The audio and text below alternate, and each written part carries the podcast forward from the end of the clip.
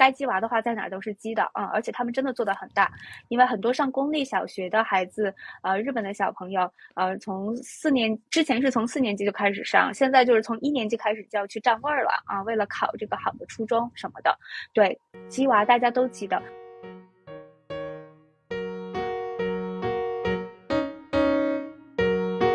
Hello，各位朋友们，大家好，欢迎来到有间聊天室认真学。今天是一期人物采访节目，采访到的嘉宾呢，也是之前一起连过麦的我的朋友琳琳。琳琳在大学毕业后来到日本工作，工作四年之后呢，又考入了东京大学攻读教育学硕士学位。二零二二年硕士毕业的她，进入了日本一家上市教育公司，从事特殊儿童教育。那么，什么是特殊儿童？在日本，面向这类群体的教育模式是怎样的？为什么他想要从事教育工作？让我们一起来听一听琳琳的故事。本期节目由于录制过程中设备有一些问题，所以部分音频使用的是备份，音质会有一些不同，还请大家多多见谅。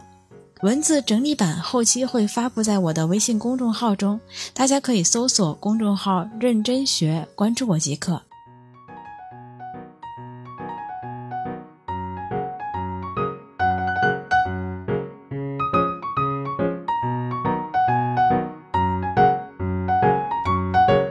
稍微大一点的话，就是一五年大学毕业，然后直接来日本工作，工作了四年呢，就考了东大，所以我是二零二零年的四月份入学的，然后两年的这个修士，也就是硕士的这个课程结束之后呢，是二二年的三月份毕业。啊，然后就当时是在还在读修二的时候，就是硕士二年级的时候呢，就已经拿到了这个 offer，大概是比毕业提前了个大半年吧。我也只面了这一家公司，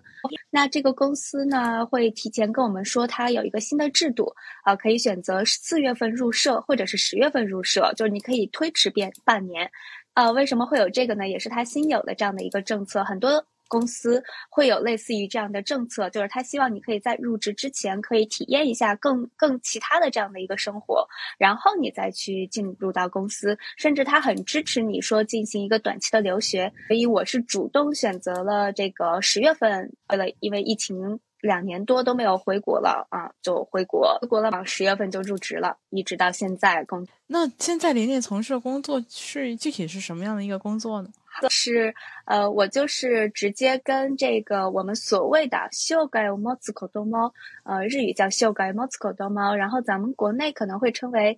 呃，残障儿童，会这么说吗？就是特殊的孩子，嗯，然后怎么个特殊法呢？就是他们可能会有这个自闭症倾向，啊，或者是确诊了的，啊，或者是智商有一些缺陷，就是要做一些智商的测试的，或者是有一些多动症啊这种的啊。小朋友，我针对的是三岁到六岁的小朋友，还在一个学前的小朋友，然后我们要去给他做一对一的这样的一个指导。听起来是一开始我其实是不知道他是非常，呃，开黑非常辛苦的一个工作。我就是觉得我特别希望跟小朋友可以接触，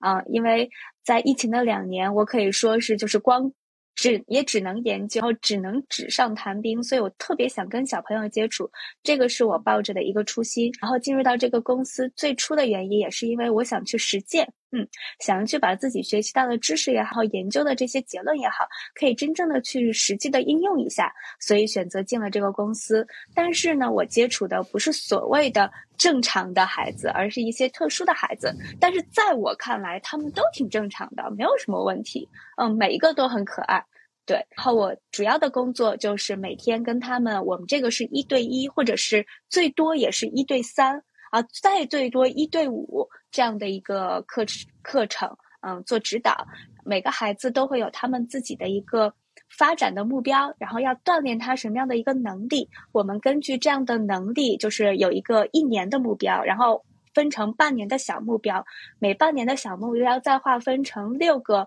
小小目标，然后每天的上课，他也不是每天来，可能有的孩子是一周一次，有的孩子是一周三次，不一样的。来了之后，然后按照他的自己的程度去给他设计课，然后在玩里学，所以不是正常的板板坐大家去上课，我给你黑板上写什么，然后咱们来做数学题，不是这样子的。我们会通过各种各样的游戏，然后各种各样的教材、玩具，然后去给这个孩子去锻炼属于他需要锻炼的这个能力。嗯嗯，大概是这个样子讲。然后一。一堂课是一个小时的时间，给孩子上上上四十五分钟，然后剩下的十五分钟是直接要跟家长去做沟通的，就汇报一下他今天的一个情况，孩子的情况，然后他学了什么，我们做了什么，他达到了一个什么样的目标，呃，他有什么样的成长，以及他还需要去锻炼什么，然后今天我们看到了他还需要继续努力的地方，然后在家里面我们也可以练一练什么的，这种，嗯。呃，再补一点，就是我们在上四十五分钟的这个课的时候，是我们是全程录音和录像的。家长是坐在教室外面看着那个大屏幕，然后戴着耳机听着我们上课的。所以就是日本的家长，他是在外面看着自己的孩子的状况，然后看着他今天上什么课，听着老师和孩子的这个对话，全程都是录音录像，而且这个东西会保存一段时间。嗯，然后所以在之后的十五分钟，我们跟家长聊的时候，家长自己也是。知道的一个大的大体的一个情况，然后家长也会把他，就是这个绘本他好像特别喜欢，你能给我看一下名字吗？类似于这样的，就可以跟大家家长做交流了。嗯，大概就是做这样的一个事儿。我其实挺想知道，就是什么样的是特殊儿童呢？嗯，因为我所在的这个教室，它是一个公费教室，也就是我们拿的是国家的这个钱，所以它是一个福祉事业，就是它是一个福利。呃，那怎么所谓的残障儿童能够来我们这个教室上上课的孩子，他们都要通过一定的考试，就是那个测试，不是考试，测试，比如说智商的啊，多动症的，然后这个自闭症的，然后他是有了一个医疗上的这样的一个定义。就比如说他有多动症倾向，或者是他已经确诊了，或者他智商就是低，或者是他哪一个部分有一个非常明显的跟普通孩子不一样的这个，他才可以拿着国家的钱来免费上我们这样的课。嗯，我们的这个课是一个叫疗愈课程，不是所有的孩子都可以上。呃，当然也有针对普通孩子的，但那个就是一定是要收费的。就比如说像兴趣班了，或者是像国内的那种早教课。呃，但我们这个就是。嗯，针对这些特殊的孩子，而且他们是要拿着政府给他的证明才能过来的。嗯，哦，所以他就是不是说任何人想来就都能来的，而是说他要先去通过国家的那个认证，是吧？嗯，是的，要去区域所啊或者是什么的去申请，嗯，然后要进做测试，嗯。然后你刚才有提到，就是每一个孩子他会有不同的目标，然后有一半年啊，然后就有那个六个不同的小目标。这个每个孩子他要有一个怎样的目标？这个目标是谁给定的呢？是老师给定，还是学校给定，还是说那个国家认证的时候会给定啊？嗯，这个是有一个科学的体系的。就是首先就是在一个呃，这个是有很多就是国外的这些研究啊，然后所以我们也会有这样的一个基础的这个问卷。然后这个问卷呢，是不同年龄的孩子，他会有一个相应的基础的能力。这个能力是，比如说可以跟人交流，比如说这个可以跟别人合作，比如说我可以 t a k u 就是我可以妥协。呃，你要拿一个东西，我不愿意，但最后我让给你了，类似这样的一些基础的能力，它是有这样的表的。那我们在给孩子呃这个做这个计划的时候，刚才说的这个计划，它其实叫支援计划。嗯，他是怎么做的呢？首先，我们要去家长让他做好多好多调查问卷，这个孩子的这个能力，这个孩子的运动能力，这个孩子的什么智商，然后情商，类似于这个这样的一些表，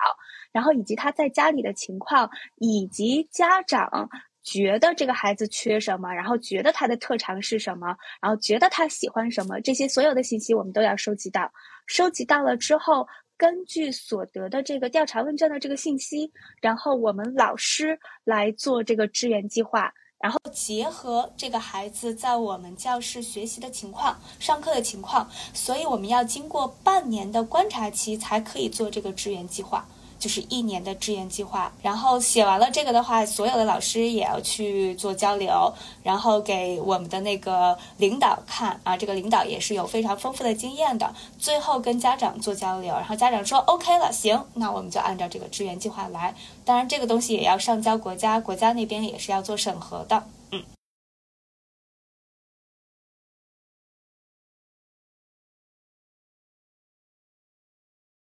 事实上，我觉得就是进去了之后，我是期待着可以跟孩子有接触的嘛。但是教课这件事情，如果你说占占所有的工作量的多少，它其实可能我个人感觉啊，只占了五分之一。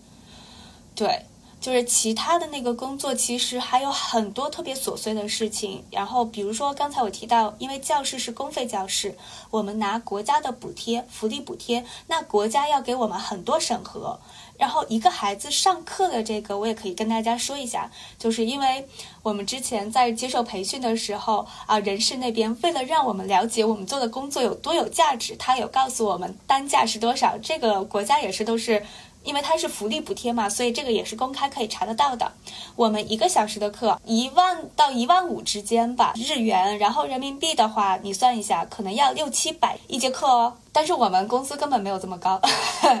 这是国家给我们的钱。那我为什么要说这个？因为给的钱多，对吧？而且这是一个孩子的，所以我们要给这个孩子，为了拿到这些钱，拿国家的钱是特别不容易的。我们需要上完课了之后要写非常详细的指导记录，这个是每上完一个孩子必须要在当天完成的，还需要有人检查，然后每个月都要上交，让政府去看，嗯，他才会把钱给我们。然后呢，我们还要去为这个孩子准备他特有的，对吧？就是针对他的这样的一个发展，针对他的能力，去给他一制定一些特有的这个方案。你要提前去准备的，包括我们今天做一个什么样的小制作啊，我们做什么样的一个游戏，我们玩什么样的玩具，然后提前准备好。每天家长上完课了之后，家长都要签字，就是证明我确实上了这个课。然后这个东西每个月都要集中的去收完了之后呢。而且它全部都是纸哦，日本这边，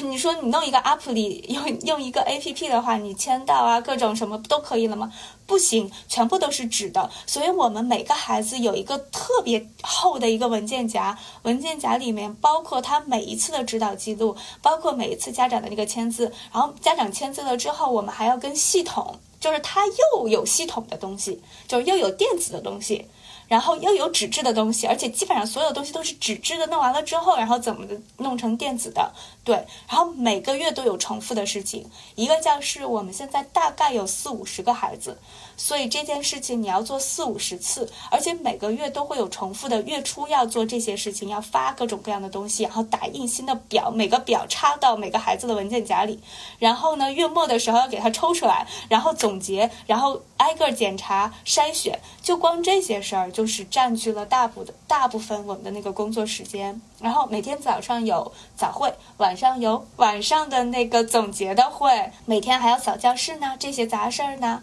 清理教室、扫厕所，啊，擦地，然后包括之前疫情比较严重的时候是要消毒的嘛，所有东西都要消，包括墙是要擦的。这这也是我第一次去，我就觉得为什么这些。专业的老师就做这些事情，对吧？然后把更多的时间花在给孩子们做这个支支援计划呀，然后去了解孩子的现状呀，然后去更新啊、修改啊什么的。嗯，这也是我之后要讲到的。但大部分的时间其实是被这些资料啊、整理啊、扫除啊所有的事情去占据的。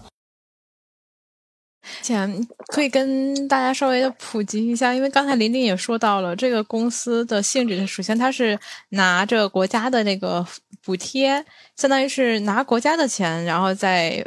辅助这个孩子们的一个教育。嗯，这个公司整体赚钱的事业，它之所以能上市，不是因为它做这个事儿。他是做别的事儿来补这件事情，嗯嗯，就是他有很多赚钱的事儿，但这个不太赚钱。对，就是你们这个项目其实偏向于就是等于是有点像国家那个公立呃公福利公有对福利的这个相关的这种设施机构的感觉。就嗯，就是我我是上课的时候特别开心的，我是回来之后就是下课了才会觉得哇好累，而且就是跟他们。讲话的时候，你的那个状态会自然而然的变得很，很这个亢奋，就是很高呃！对对对，很亢奋。就跟他们讲，哎，小手手洗了没有啊？我们要去洗手手啊！这种这种都是用日语啊。然后包括那个上课的时候啊，快来看老师，我们现在要做一个什么东西，就是那种状态是完全不一样的。然后一下课。我还是十月份入社的，对吧？十月份入职，不是冬天嘛？我之前是衣服里面都会湿的，就是完全上完课了之后，我上个厕所，我会发现说，哎，里面的衣服湿了。嗯，我不知道我出了那么多汗，然后那么使劲儿，但嗯，可能对。而且后来我听他们说，就是我平常讲话的是音量是这种的，然后但是我亢奋或者是给孩子上课的时候，就是他们外面都能听见。就那些老师在办公室，当然我们也是，就一个一百多平的一个一个小教室嘛，整个那个小教室，就是他们是可以听到我讲话的，而且听得特别清楚。嗯，我们教室还有一个中国人的家长，然后呢，也是我们东北老乡，嗯，所以平常会聊一聊。他说：“哎呦，琳琳，你这一上课那声儿哈，我在这边。”隔着耳机就是听着我孩子自己教室的声音，然后我隔着墙就能听见你讲话的那个声儿。就是刚才你提到你这个是一个属于一个特殊儿童的一一个一个支援，然后要拿到国家这种认证。那据你了解，日本这样的孩子多吗？多，嗯，不仅多，而且是越来越多。包括就是可以网上查到的数据，我现在不知道具体的数据，但是这个数据显示的趋势是，日本不是高龄少子化趋势非常严重吗？嗯它的少子化是每年生育的，就是出生的孩子都会在减少，真的在减少，而且特别的严重。可是相反，这些就是被认证为这个修改莫兹可多莫哈达兹修改的孩子，每年都在增加。就所以它的比例是越来越多的，对不对？但是为什么的这个原因就是有各种原因，而且甚至就是在医学上，它其实是很难查出来病因的。我们现在就只能通过这种手段去干预它，然后尽早的干预它。因为我接触得到三到六岁的孩子，如果尽早的可以干预到他的话，我刚才有讲，呃。不是五十多个孩子吗？然后每年不会还会有毕业的孩子吗？因为我正好赶上了这个三月份也是毕业呀，四月份孩子要上小学了呀。从我们的教室他也要毕业的。那当呃就是这个的三四月份，我们大概有十几个孩子毕业了，其中三分之二都可以去正常的小学，就是正常的公立小学，只有非常非常。少数的孩子需要去正常小学里面的支援级，就是需要帮助的比较特殊的孩子的这些班级，还有极少数的孩子需要去支援学校，就是专门像就是收这些特殊的孩子，而且这个学校只有这个特殊的孩子的学校。那我自己会判断是，是因为现在医医疗更发达了，包括他的这个我刚才说的那个。呃，测量的这个数据越来越多了，它更加的精准了。之前不是没有，而是我们没有发现。嗯嗯嗯嗯嗯，也许是这个样子的。再加上，再加上还有什么呢？就是因为孩子越来越少了，所以家长更在意孩子了。之前我不管，除非他真的很严重了，已经完全不能对话了什么的，我可能才会给他灌。但现在就一个孩子，或者是。呃，这个就就周围就就这么一个，然后我会特别关注他是什么样子的，然后就会发现说，哎，是不是不太一样？家长的意识也提高了，尤其是日本这边的家长，年轻的家长，对意识提高了之后，他就会带着孩子去做这些测试，然后就会发现说，哦，的的确确是这边有一点什么样的问题，但及时发现。及时的去干预，他就会很快的去提高这个能力。因为三到六岁的孩子，他变化非常之快。我甚至其实不能说，就是因为他来上我们的教室，来上我们的课，所以他有了变化。嗯，只不过就是家长也在意了，然后呢，他又可以来我们学校，然后老师给他做这种相对科学的一些干预，然后一些指导，然后包括一些刺激，然后让他有意识了。嗯。这个事情本身也可以促进他，然后孩子本身也是在成长的。说日本现在有这这样的孩子，就是我们叫做呃特殊孩子，他是是比例是在增加的。那他能够得到国家的认证，以及拿到这个补贴，进入像你现在这样的教育这个培训的这种学校的，嗯，这这个比例多吗？嗯，所以我刚才说了，为什么我我们这么累？因为我们的那个工作量特别的大，这些孩子特别的多，而且政府是有规定的，就是一个教室里面一天只能接纳十个孩子，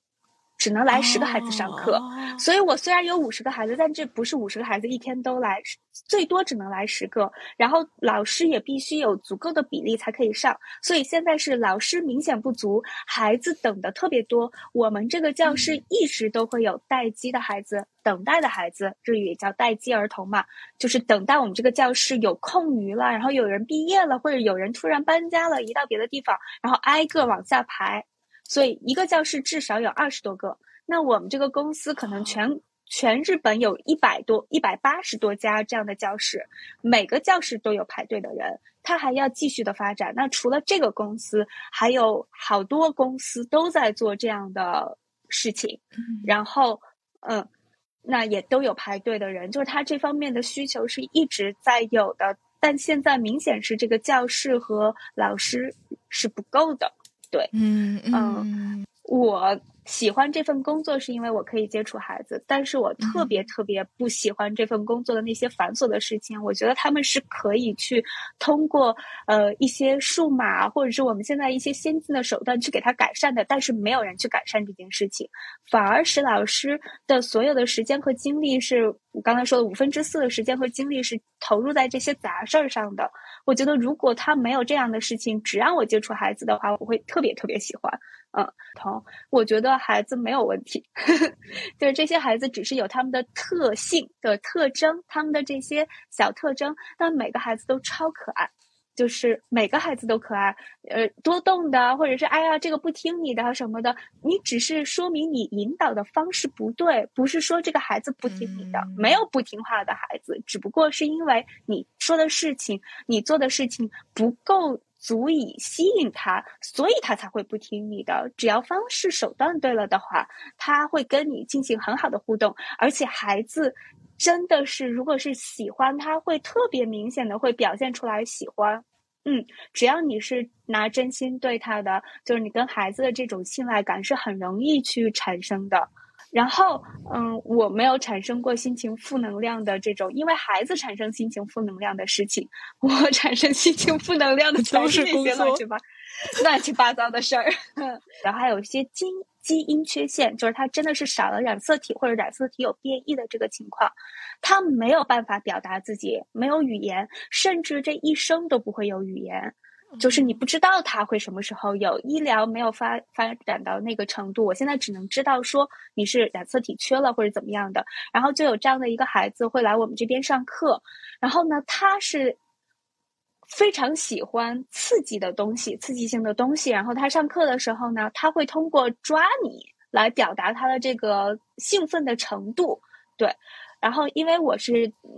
只第一次、第二次进入这个孩子的那个教室嘛，然后他是一定有两个老师的，一个孩子对应两个老师，一个老师主做主要的引导，一个老师做辅助的这种。然后我做辅助的时候，这个孩子会经常出现揪老师的头发，然后这个很就是很用力的抓老师，因为他的指甲很长嘛，他不知道如何用力，所以他指甲会抠进来。对，但是他不是因为生气或者打你的原因，他是因为他开心。他喜欢你，所以他会告诉你啊，我喜欢你。他这个是表达喜欢。那你这个你能跟孩子生气吗？而且你不会觉得负能量，对吧？但是对，然后就说啊，老师好疼啊，然后你就顺着他手劲儿来，然后另外一个老师会啊，老师很疼，然后拿下去就 OK 了呀。嗯，然后下嗯之后的话，我就会穿长袖了。他即便是抓的话，他隔着衣服抓就没有太多的原因。对他之前有掐我这儿，但我这块是有衣服的，所以就没关系。所以会遇到各种各样的孩子，你觉得挺有意思的，而且嗯经常会会被他们的父母的那种豁达感染。就我会跟他们父母聊天嘛，我觉得有些父母真的特别棒。他说：“嗯，我觉得我的孩子这样也很幸福，就是他的孩子都这样了，他觉得他很幸福。他说，因为他不用考虑任何东西，我们也不需要为他考虑什么呃金钱啊什么的，学习成绩这些我都不需要考虑，我只要他开心就行，开心就可以了。”哦，我说，而且他特别容易满足和开心，他会这么说。他说他的孩子特别容易满足和开心，你给他吃个东西，然后啊、然后摇摇铃，然后玩玩什么小玩具，他就可开心了。他说他也很幸福的呀。哦，我觉得这样家长太棒了，这样的孩子在他们家，我觉得也很幸福。嗯嗯，那我们就着刚才的话题，想问问，就琳琳一开始为什么会选择这样的一个公司？包括你刚才有提到的，就是你本身读的专业就是教育学，也所以想找一个能够接近孩子的这样的一个环境，所以选了这家公司。而且我记得你当时跟我们聊的时候有提到说，你就只找了这么一家，这是为什么呢？原因有好几个，呃，先讲最主要的那个原因，就是呃。我刚才简单介绍的时候，我说了我有四年的工作经验，我才读的这个硕士。所以在进入硕士的时候，我想的很清楚了，就是我只要做跟孩子相关的这个教育，而且我也很清楚我的。我自己具备的这个，我自己理想当中可能过于理想了，但是我理想的这个教育理念，孩子就是每个人都有自己的特长，然后每个孩子都是独一无二的，然后我不希望他们是为了成绩而去学习，而是他们要保持这种好奇心，然后因为自己好奇，因为自己想学而去学，所以我觉得这种看不见的能力是孩子最重要的能力，嗯，就是看不见的，比如说沟通。交流，比如说我遇到困难的时候，遇到挫折的时候，我可以自己勇敢的站起来，或者是我自己相信我自己啊，自信呀，然后我自己会鼓励我自己呀。我遇到了什么样的问题，我都不会怕啊这种的。我觉得这些所谓的这些能力，你可能是用数成绩看不到的，但我觉得他们是最重要的。所以，因为我有这样可能过于理想化的这样的一个教育教育理想吧，然后呢。我就很明确的知道，如果要我要做幼儿教育，其实市面上有很多这种大的，然后他们甚至会来东大招生的，就会来那种特别有名的熟嘛。日本这边的熟就是咱们国内的这个兴趣班儿，呃，不是兴趣班，补习班儿。呃，日本这边其实做的很大，呃，就是。该鸡娃的话，在哪儿都是鸡的啊！而且他们真的做的很大，因为很多上公立小学的孩子，呃，日本的小朋友，呃，从四年之前是从四年级就开始上，现在就是从一年级开始就要去占位儿了啊！为了考这个好的初中什么的，对鸡娃大家都记得，这种书我是压根儿不会去看的，因为我很清楚我跟他们的教育理念是不一样的，所以这些我不考虑。那除去了这些不考虑的以外，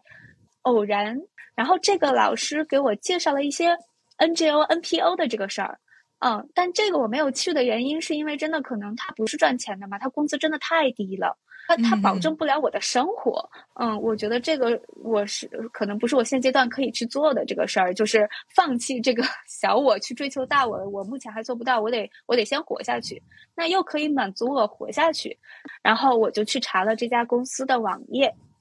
所以。你看到那个网页的时候，这家公司，我我可能又过于理想化了。它的那个蓝图写的是，是我们要去创造一个没有障碍或者是没有残障的这样的一个社会。然后它具体来讲的就是所谓的所谓的残障这件事情，不是应该有的，就是残障这件事情它并不应该是被这个社会所提到的，只是每个人都有不同的特色，都有自己的特征而已。所以我就是被这个蓝图给给吸引了，被这个大饼给画到了，嗯，然后我就直接写了一个简历，然后投过去了之后就面试了，面了三次，然后就过了，然后我就觉得说，那既然 OK 了，给了我这个面试的，给了我这个内定了之后，那我只要考虑说我要不要去就好了，嗯，因为熟我已经去掉了嘛，去掉了这个的话，已经去掉了大部分的选项，而且教育行业本身就很少。再其次就是我还能去的就是这种幼儿园保育员，但首先因为我硕士毕业，我反而没有那个幼儿园保育员，就是不是一毕业就可以拿到这个资格的。很多这种专业的师范学校是可以有这个资格，但我没有，我得自己去考。那考也来不及了，第一是来不及了，第二是因为我做研究，我就是研究这个保育员的幼儿园的，我知道他们的他们的现状是什么，就这些老师。也是非常非常辛苦，而且他一个人要一天一整天对应十几个、二十几个孩子。我觉得以我当时的那样的一个能力，我没有接触过孩子来说的话，我可能先尝试一对一、一对二的这种会比较好，个别指导。虽然我的对象可能是这些比较特殊的孩子，但我觉得对我来说反而是可以去学习如何去培育他们这种非常看不见的这个能力的。嗯，我觉得这个是符合的，所以最后就去了这家公司了。嗯，当然钱也是很少，当时唯一纠结的就是这个工资的问题。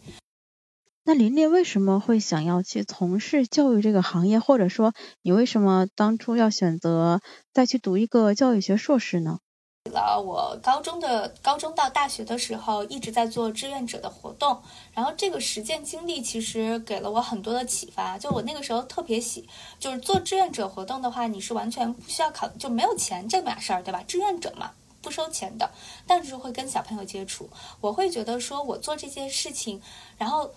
特别的有意义。然后我做这件事儿，我不需要他感谢我，但是我很开心。嗯，尤其是跟小朋友接触，然后包括我在高中的时候，呃，连续一年去教一个双胞胎的一个兄弟，嗯，他们也是因为早产嘛。然后好像当时就是智力稍微有一些欠缺的，然后家里非常非常的穷，所以我们就做这种，嗯，就是我去辅导他们日语，然后我们班其他的同学去辅导他们什么，然后给他们辅导了一年，然后他们从考不上高中到考了一个普通高中，就是他的父母都没有想到他们能考上高中。的，就是两个都考上了，然后我觉得那个我特别有成就感。然后最后就是知道他们的中考成绩，然后他们他的妈妈请我们去他们家，一定要去他们家，然后给我们买了一个西瓜，然后现场切开就给我们吃，就是那，就是就是我唯一得到的一个物质上的东西是半块西瓜，但我觉得我超开心，就是我觉得我那风雨无阻。就真的是我爸开车风雨无阻的接送了我一年去给人家免费上日语课，然后还要自己倒贴的那种，就是给他做这个笔记啊什么的，没有考虑到钱的这个事儿。然后这是什么车费、油费乱七八糟的，我甚至连我可能我要上的补习班我都可能缺席，但他们家我不会去缺，我给他补课我不会缺席的，就是坚持了一年，然后他考上了之后。我就觉得这个事儿，我可能我要记一辈子。虽然我现在已经跟他们没有联系了，我那次第一第一次感受到了，就是好像是家长的那种欣慰。虽然我那个时候也是个高中生，还是个孩子，我就开心。我就是觉得我做这件事儿好有意义啊。嗯，我不不图任何的回报，我也不会图他那一个西瓜，对吧？嗯，我听你在讲述高中的这段回忆的时候，我感觉到了一点，就是你的家人，就是你的父母，其实。对你的影响也非常大的，因为好像一般的家长可能会觉得这样耽误了我孩子的时间也好怎样，可是你的父母其实他们很支持你，甚至还会送你去。嗯，我觉得是，而且我父母会经常，因为我父母其实他们是特别善良的人，就是那种之前不是会在大马路上有那种特别惨，然后去要钱的嘛。在我很小的时候，没有判别能力的时候，我会遇到每一个都会给钱。但我的父母明知道他们是假的，但他们不会戳穿我。啊，好，可以，嗯，你就尽你的这个，你的一点点小零花钱，一块两块的啊，最多五块的，不会说上去唰甩一个一百，那不是那样子的。他们会支持我这种，对。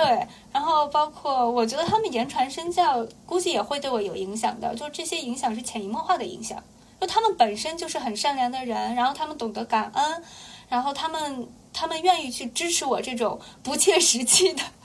非常有理想的这个梦想，甚至当时很很简单，你要你要辞职了，你没有工资了，然后你要上学了，你要负担自己的生活费，对吧？我还是在国外哦，对吧？我是在日本嘛，嗯，你你还自己租房子，然后花钱。我父母当时就说，大不了卖个房子，然后就就是支持你嘛。你现在觉得你在做的事情和你未来想做的事情已经不太一样了，那你未来想做的事情会是怎样？你有考虑过吗？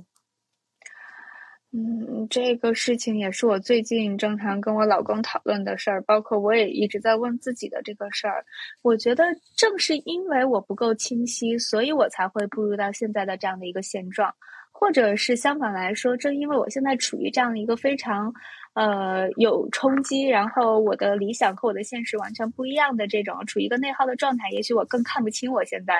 未来想做的这个事儿了。我觉得这两个就是互互相相辅相成的，然后我只能非常模糊，然后非常的嗯抽象的去描述，就是我想完成我的那个教育的理想。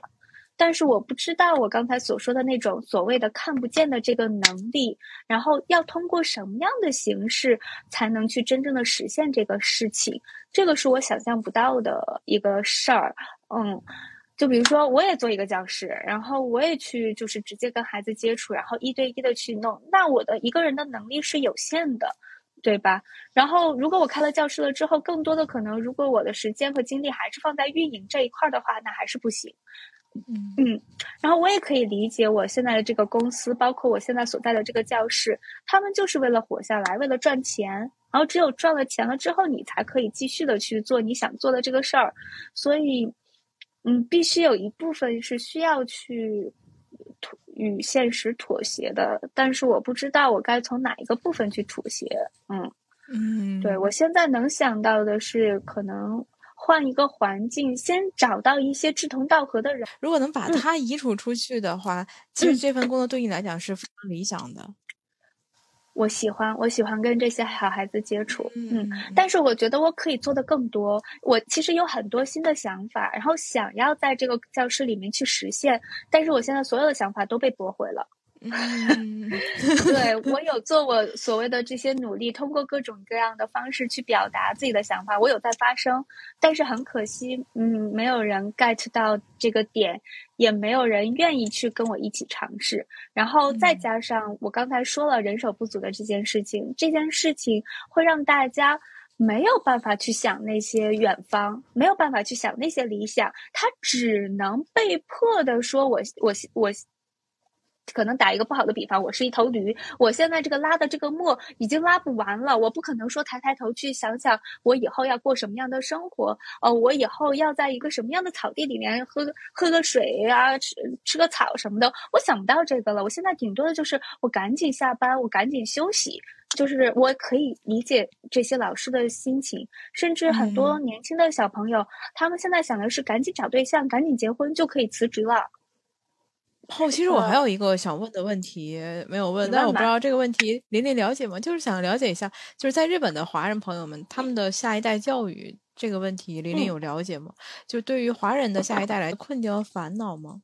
除了语言这一关以外，因为我知道好多妈妈会跟我聊的时候说，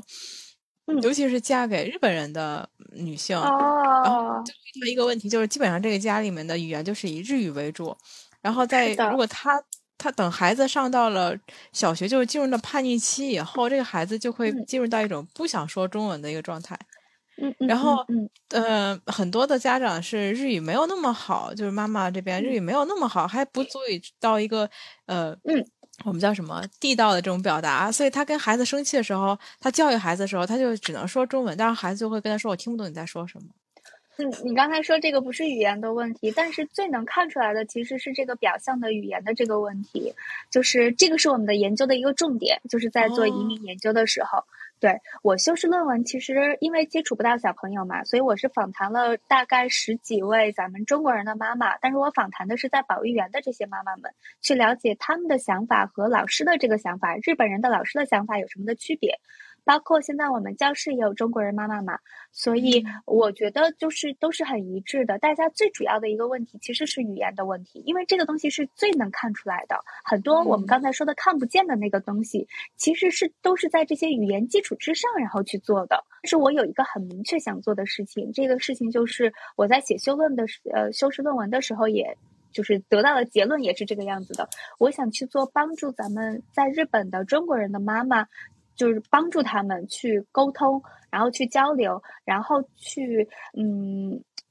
去解决他们目前的一些困扰的一些问题，帮助他们可以跟日本人的老师做沟通和交流的这个事儿。这个事儿是我想做的，而且我觉得我可以做。嗯，因为我是做这个研究的，然后我接触很多日本人的老师，包括我的同事、我的同学，对吧？然后我又很懂咱们中国人妈妈的一些困扰。大部分的妈妈的这个困扰是，嗯，我。不知道我的孩子在这个年龄段其实应该变成什么样子的，因为他没有一个对照的东西。嗯，他最后他只能对照说：“哎，我看我这个朋友同学，但他们都是在国内的，在中国的。哇，因为我可能是做幼儿研究的，我讲的是三到六岁的这些孩子，主要是这些啊。比如说，哇，他们上幼儿园就可以背唐诗了。哇，他们十以内甚至一百以内的加减法都会做了。”我孩子在幼儿园，在那儿撒脚丫玩呢，老是玩沙子、玩土，然后那个假名也认不全，数字我说从一数到十他都有困难，不会数，数到五然后跳到七了什么的，怎么办呀？我该不该这么比？该不该怎怎么怎么样的？然后我该用中文还是日语？最主要的其实是语言的问题，嗯。然后这里说到一个研究的结论，我一定如果今天有妈妈的话，我一定要再三强调这个，就是母语一定是最重要的。母语是你跟孩子唯一的链接，你的母语是你跟你孩子唯一的情感链接。所以不管怎么困难，一定一定坚持跟你的孩子说你的母语。这件事情一定坚持，嗯。然后甚至就是我们有这个。比如说他有些问题的，我现在不是接触到这些孩子了吗？特殊的孩子，特殊的孩子的家长更会有这样的问题。哎呦，他都已经这么特殊了，比如说他有多动症，他有自闭症，他本来就很混乱了，我还在这跟他用日中文，然后他这个日语，你他不是混更混乱了吗？怎么办呢？这也是有研究结论的，请你依旧坚持坚持你的母语，因为这个孩子最后他会懂的。嗯，就像我们跟小狗、小猫讲话也是一样，虽然我这个比喻不太好哈，对吧？你不会因为说这个小狗我是在日本买的，我回来就跟他说日语了，你跟他还是说这个，对吧？他会懂的，因为这个母语是你跟他的链接。然后，那我们再说到孩正常的这个孩子，为什么会到了之后他就在，因为你已经不说母语了，他会反而会觉得说，哇，妈妈，你说的日语怎么说的这么差呀？我觉得很害臊，我不喜欢跟你讲话，我也不希望在外面说这个说日语说的很差的人是我的妈妈。他如果对自己的存在，然后对他的父母，其中哪怕一方存在了这样的一个。嗯，质疑的话，他其实会最后会反斥到自己的，会质疑说：我为什么会这样存在？我为什么不是一个百分之百的日本人呢？如果是这个样子的话，你不就是否定你自己了吗？对吧？所以我们肯定自己的父母，肯定自己父母当中的每一方的那个母语是非常重要的。妈妈也不用说，哎，我得强迫日本人的爸爸也得说中文啊，他得学，让我孩子不行了，出去都是日语。没关系的，只要你坚持就好了。妈妈可以晚上抱着孩子的时候说中文，孩子会知道的啊。妈妈爱我，他亲我，他想我，他喜欢我。那爸爸就说日语就好了，他就说他的母语了，对吧？孩子出去了，他会自自如的去切换。也许这个过程稍微会有一点点长，但只要坚持，这个效果一定是非常非常好的，而且它有助于你的孩子。是一个非常健康的这样的一个心理，这样的一个人格，这个非常非常重要。嗯嗯，现在看见有人在说，他说他的那个就是他是中国人家庭，然后孩子现在上幼儿园，然后老师给那个孩子写的每天那个记录上就写着，请在家里面教孩子日语。这就是我想做支援的原因，就是这些老师是错的，日本人的老师，他们对于我们外国人的理解。太低了，他们为什么让孩子学日语？因为他用日语呀，孩子理解不了，对于他的工作产生了问题。这样的日本人老师他自己都没有去过国外，甚至他没有在国外生活过，他根本不懂一个在外国的生活的一个外国人他会是一个什么样子的，他也理解不了一个跟他不一样的生活环境，他的家庭环境和社会环境不一样的孩子会遇到什么样的问题。这是这些老师现在特别做的特别特别差的地方，而且所有的研究的那个，在先行研究和问题意识上都提到了，日本的这些老师，他们其实对于移民的这个理解是特别低的，甚至没有理解。对他们认为说，你就学日语啊，孩子以后不是要在日本生活吗？你孩子以后不是要上日本的小学吗？就得学日语啊。是不是特别浅？他完全 get 不到，说这个孩子以后他会遇到自我 identity，就是自我认知的这个问题，他会遇到说我要认同我自己这样的一个身份的这个问题。而且最可悲的是，就是我觉得这是一件特别卡卡纳西的事情，特别嗯令人伤心的事情是，这些老师甚至有些日日本的医生都会给出这样的指导，因为我有接触过这样的事例，就是。日本的医生，这个孩子出现一些语言的这个哈达兹修改，就是他慢了，发育缓慢，但不是说他不行。但日本的医生就跟他的妈妈说：“你要跟他说日语了。”但这个妈妈是外国人，不是中国人啊，是菲律宾人，他的母语是英语。这个妈妈说的日语是错的，就是他说的日语是他作为第二外语学的日语，对吧？他是带有英文母语的那个东西在的结构在的。好。这个妈妈回去了之后，非常努力的跟孩子坚持了两年，就说他的这个日语。然后呢，这个孩子的日语就学成了跟他妈妈一样的这种第二外语的日语，非常非常可惜。对，而且他也再不说英语了，他不跟他妈妈有这种交流了，他们就靠这个第二语言的这个日语去进行交流。孩子在幼儿园或者他以后上小学，你也会。知道他会遇到更多的问题，甚至他可能会被排斥掉，因为他说的日语不是正宗的日语，而且他妈妈也失去了跟他之间的这个母语的链接，非常非常可惜。但是还有的救的就是，就是后来这个势力的妈妈遇到了这个，就是非常有经验的、有移民经验做指导的这些老师，然后跟他说：“你现在也来得及，虽然之前。” 那个医生，你不能说他错，但是他真的没有这方面的经验，然后他误导了你，我也为此感到非常的心痛。但是接下来，对不起，请你坚持用你的母语跟他讲话，就这个时间还来得及。于，假如说这个孩子是我自己的孩子，然后如果我是这个妈妈的话，我又能怎样做？那我只能是跟老师玩一个阴奉阳那个阳奉阴违的，就是表面上答应，但实际上还是不教。是的。嗯，为了避免跟老师产生直接冲突，我们可以说嗨，瓦卡里马西达，我知道了。但是我们在家里面依旧坚持母语，因为孩子之后他在保育园所吸收的那些东西，他最后一定会转换成，他会自然而然的，他他其实对他来说，他不知道他说的是日语还是中文。你会，我经常会看到有些妈妈说，哎，现在要说中文了，哎，他不知道的。但是你要跟他说，哎。哎，我妈妈觉得这个是苹果。哎，你说这个怎么说？他就会自然而然的转到那个系统上，因为他是看到这个东西，我知道它叫什么。我跟妈妈说，我说它是苹果，妈妈会理解。但是我在幼儿园，如果我跟老师说苹果的时候，他理解不了，所以我要跟老师说这是零沟，老师就可以理解我了。那孩子就是这样子的。如果这个做的非常的棒的话，孩子有可能未来甚至有可能非常理想的情况下，他成为一个双母语。但是它依旧就是我们说这个母语再怎么双母语，它依旧会有一方是非常非常强的，这个是蕴含了他所有的情感的东西的，就是只不过他那一方也非常的厉害